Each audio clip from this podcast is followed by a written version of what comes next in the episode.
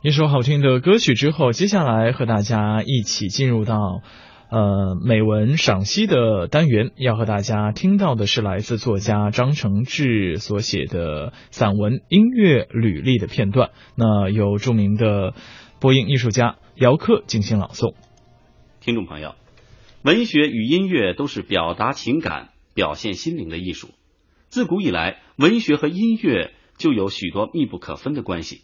许多优秀的音乐作品是根据文学作品或者在文学作品的启发下创作出来的，而许多文学作品又生动精彩的描绘了音乐所表达的情感和意境，二者可以说是相得益彰、相映成辉。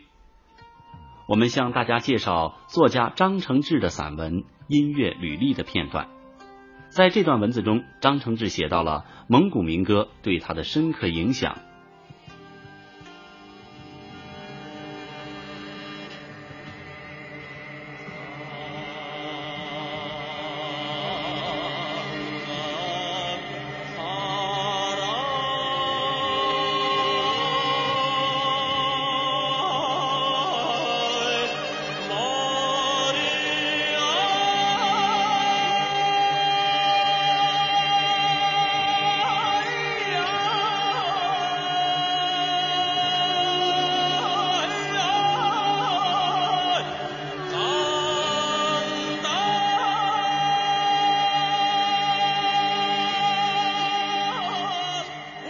一九六八年夏天，我和两个同班同学发车插队，混迹在正式被批准的知识青年队伍里，翻越了张家口大境门一线的长城，紧紧抓牢解放牌卡车的木栏板，奔向苍苍茫茫的蒙古大草原。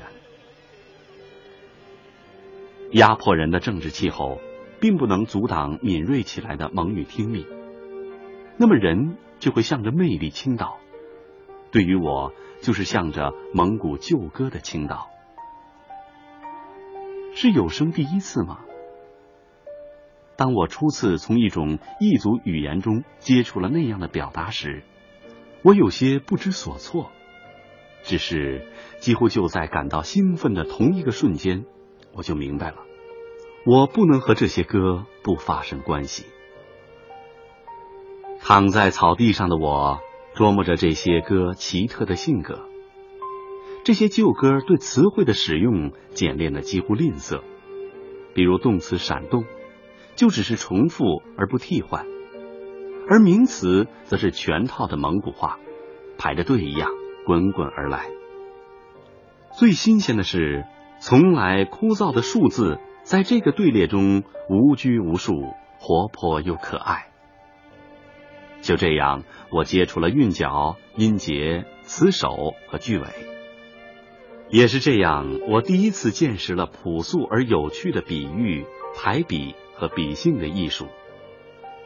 对于一个在一所重理轻文的工科大学附中里几乎从未接触过文学的中学生来说，对于除了小人书和语文课本再没有谁为自己开拓视野的普通北京孩子来说，这些异样又对仗的蒙古词儿，是一次新奇的启蒙。它们像灌顶的雪水，像开窍的一击，弄得正在草原上寻寻觅觅、精力过剩的刚刚满了二十岁的我满心欢喜。第一首学会的旧歌是什么呢？是《乃林呼河》还是《独龙章》？时至今天，记忆已经模糊了。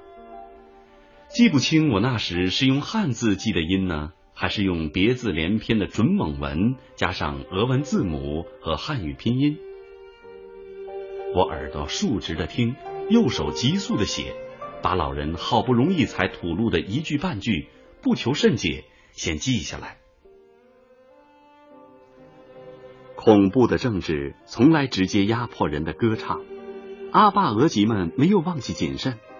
他们往往唱了几句就后悔了，生怕因为宣扬古旧而招祸。他们在教了几句后，往往就神色不安，渐渐坐不住了。都是旧东西，他们连连摆手，坚决不教了。但是我大多已经胜利的记了下来。由于蒙古长调的用语的朴素和口语化，诸如大海喇嘛的忌讳上，他七十三次跑第一那样的奇句，往往让人一听即熟，过耳不忘。这种朴素成全了我，使我不是因为没听懂、没记住而落得过多的得而复失。这种朴素不仅使我感慨，而且至今使我体会不尽。歌词因人而异，谷歌在每一个歌手那里都被随意增删。我忍住烦，费劲儿的一个人一个人的反复打听。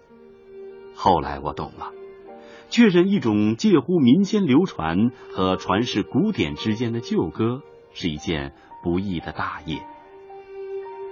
歌的生命也表现在它的演变，但我的要求不高。我的愿望只是大体学会，立即上口，只是用这些异色的歌来强化自己身上的那被我满心喜爱的牧人味儿。那是我的最初求学。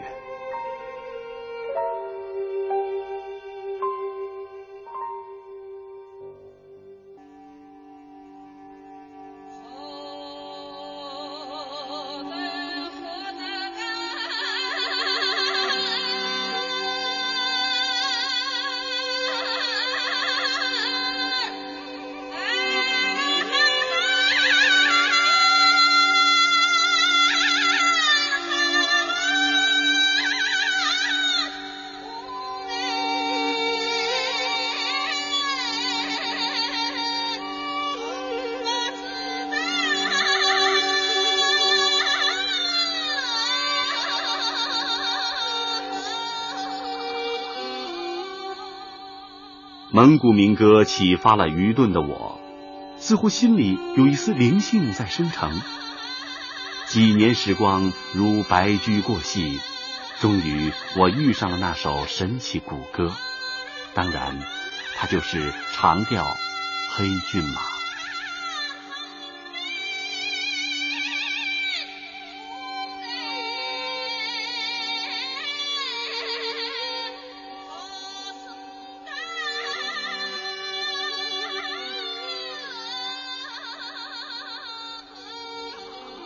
至今，我依然对这首歌咀嚼未尽。你愈是深入草原，你就愈觉得它概括了北亚草原的一切：茫茫的风景、异样的习俗、男女相爱的方式、话语的思路、道路和水井、燃料和稻城、牧人的日日生计、身为牧人的前途，还有成为憧憬的骏马。我震惊不已。他居然能似有似无的平淡至极，又如履如刻的描画出了我们每年每日的生活，描画出了我那熟悉的普通牧民，他们的风尘远影，他们难言的心境，特别是使年轻的我入迷凝神的女性。不错，我已经和她结成了一种秘密的授受关系。好比芨芨草丛生的雨季洼地，它常年浸泡般的徐缓的改变着我，而我，每当我听见了它遥远的流音，我就想竭尽全力喊出一声回响。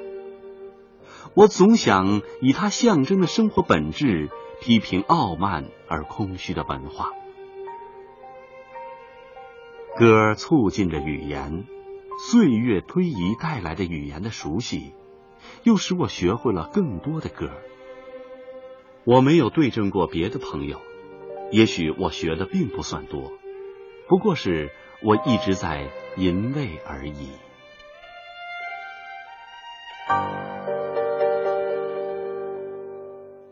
听众朋友，刚才是张承志的散文《音乐履历》的片段。下面请欣赏一遍蒙古民歌《黑骏马》，由蒙族歌手诺日布邦斯勒演唱。